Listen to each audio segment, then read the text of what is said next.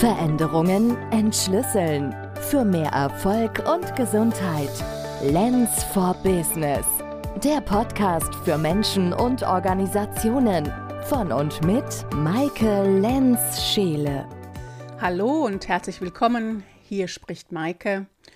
Und heute geht es in dieser Episode um die Hypthese und auch die wiederholt gemachte Erfahrung von mir, dass Arbeit gesund machen kann.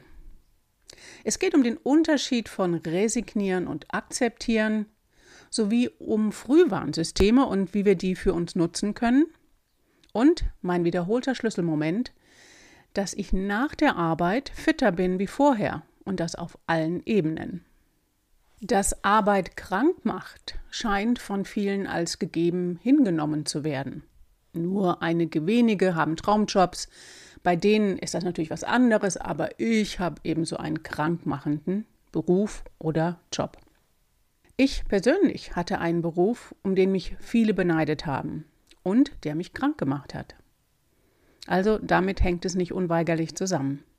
Ich bin von meinem Erstberuf her Tanzpädagogin und ich hatte eine eigene Tanzschule.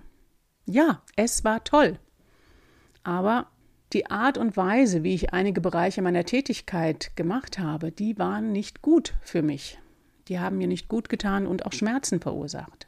Diese kreative Arbeit, sich körperlich ausdrücken können, mit Menschen zu arbeiten, gemeinsam etwas auf die Beine zu stellen für eine Aufführung oder für ein Turnier und eine gute Platzierung zu bekommen, ja, das war schon sehr toll. Und das hat, hat auch viele positive Energien in mir geweckt. Aber den Preis, den ich dafür gezahlt habe, der war mir irgendwann zu hoch. Denn der Preis bestand aus Bewegungseinschränkungen, einer Vielzahl von körperlichen Schmerzen und starken Stimmungsschwankungen. Ich war dann Anfang 30 und gedacht, nee, so will ich nicht weiter. Ich werde jetzt hier nicht meine ganze Geschichte erzählen und wie ich dann dahin gekommen bin, wo ich heute bin. Aber mein Problem, was ich damals hatte, das war mein eigener Anspruch an mich selbst, mein Perfektionismus und eine Annahme, nämlich dass Leistung nur durch Anstrengung gelingt. Und ich war damals sehr leistungsorientiert. Es ist so wichtig zu unterscheiden zwischen resignieren und akzeptieren, wenn man in so einer Situation feststeckt, wenn man zum Beispiel Anfang 30 ist und denkt, naja, da habe ich jetzt noch 30, 40 Jahre, bis ich in die Rente gehe und ähm, ich merke, ich bin hier in einem Umfeld, in einem beruflichen Kontext, der mir nicht gut tut.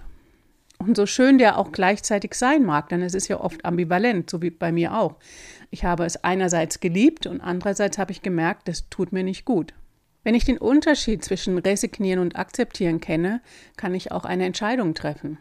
Resignieren heißt innerlich aufgeben, es ist eben so, wie es ist, man kann nichts machen. Zum Beispiel in der Situation, in der ich war, hätte das bedeutet, das mache ich jetzt halt die nächsten 30 Jahre und ich gucke, dass ich mich irgendwie mit äh, Massagen, mit Krankengymnastik und all diesen Dingen immer wieder einigermaßen ins Lot bringe.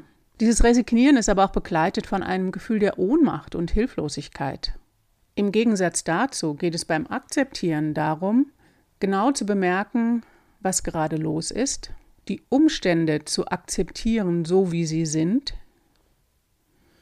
statt zum Beispiel zu verleugnen oder sich schön zu reden, wie es eben gerade ist und doch nicht so toll.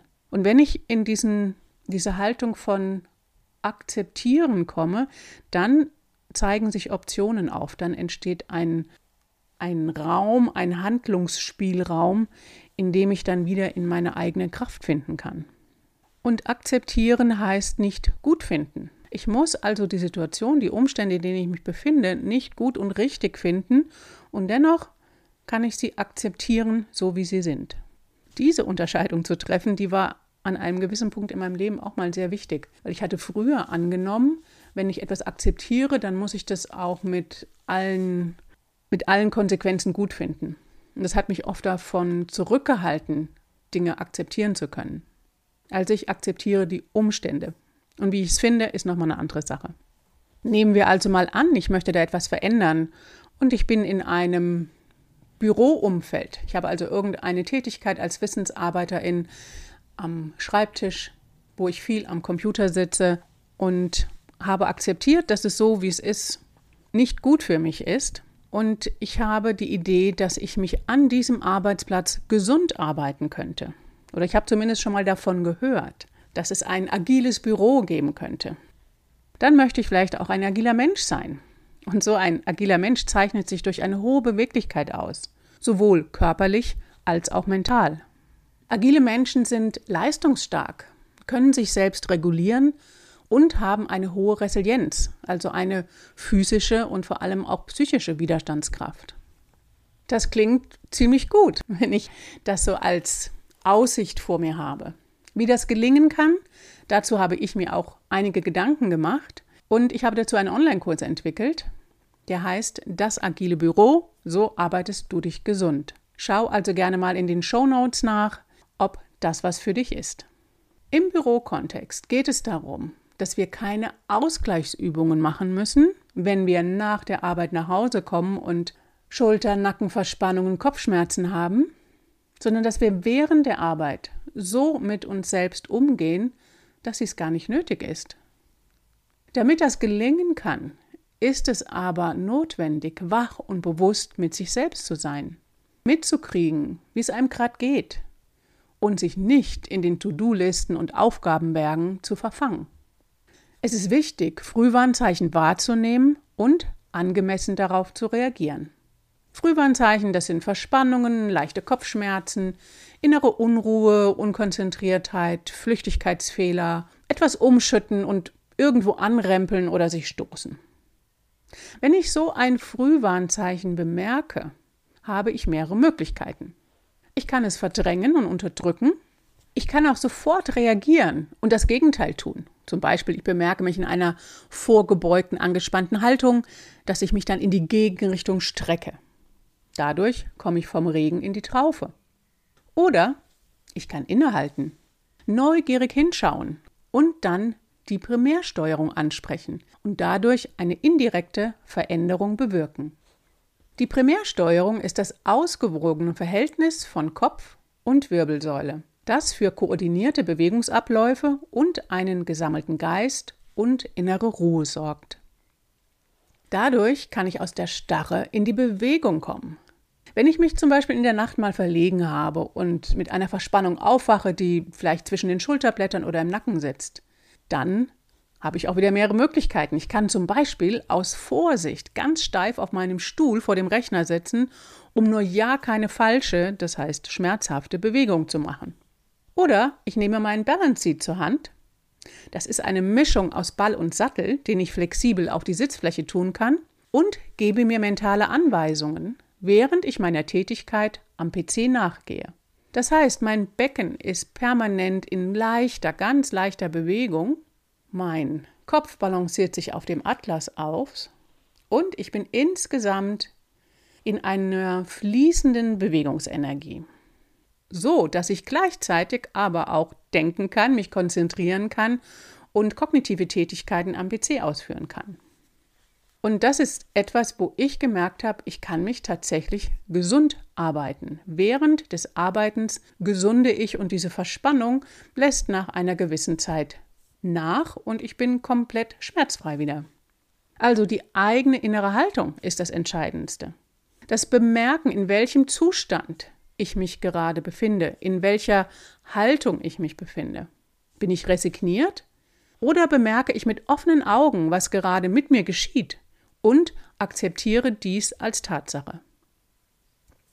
Mein Schlüsselmoment, der sich immer wieder wiederholt, der hat damit zu tun, dass ich einmal im Monat in dem Haus meiner Mutter arbeite. Sie hat dort einen Raum, in dem ich Coaching-Sessions gebe.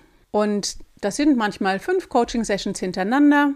Und meine Mutter erlebt mich vorher, wenn ich manchmal erschöpft äh, vom Autofahren ankomme. Und dann sagt sie, ach Kind, musst du jetzt wieder so viel arbeiten? Und dann sage ich, ja, ich freue mich drauf. Und wenn dann die fünf Stunden oder sechs Stunden um sind und ich begegne ihr wieder, dann ist es ganz, ganz häufig so, dass ich so von innen her leuchte und strahle, dass ich erfüllt bin. Und dann sagt sie, na Kind, war es wieder schön. Und ich kann da nur aus vollem Herzen sagen, ja, es war wunderschön. Und ich spüre meine Lebendigkeit. Sie kann nicht wirklich verstehen, was da mit mir passiert und wie das sein kann, dass es mir so gut geht hinterher. Aber sie spürt es ganz eindeutig, sie sieht es mir an. Und da bin ich sehr dankbar für den Spiegel, den sie mir immer wieder gibt. Und dass ich durch diesen Spiegel und diese Resonanz mit ihr ein Gefühl für meine eigene Lebendigkeit bekomme und dafür auch dankbar sein kann. Ja, ich habe mir mit der Zeit das berufliche Umfeld geschaffen, das dazu führt, dass ich mich gesund arbeiten kann. Es geht also.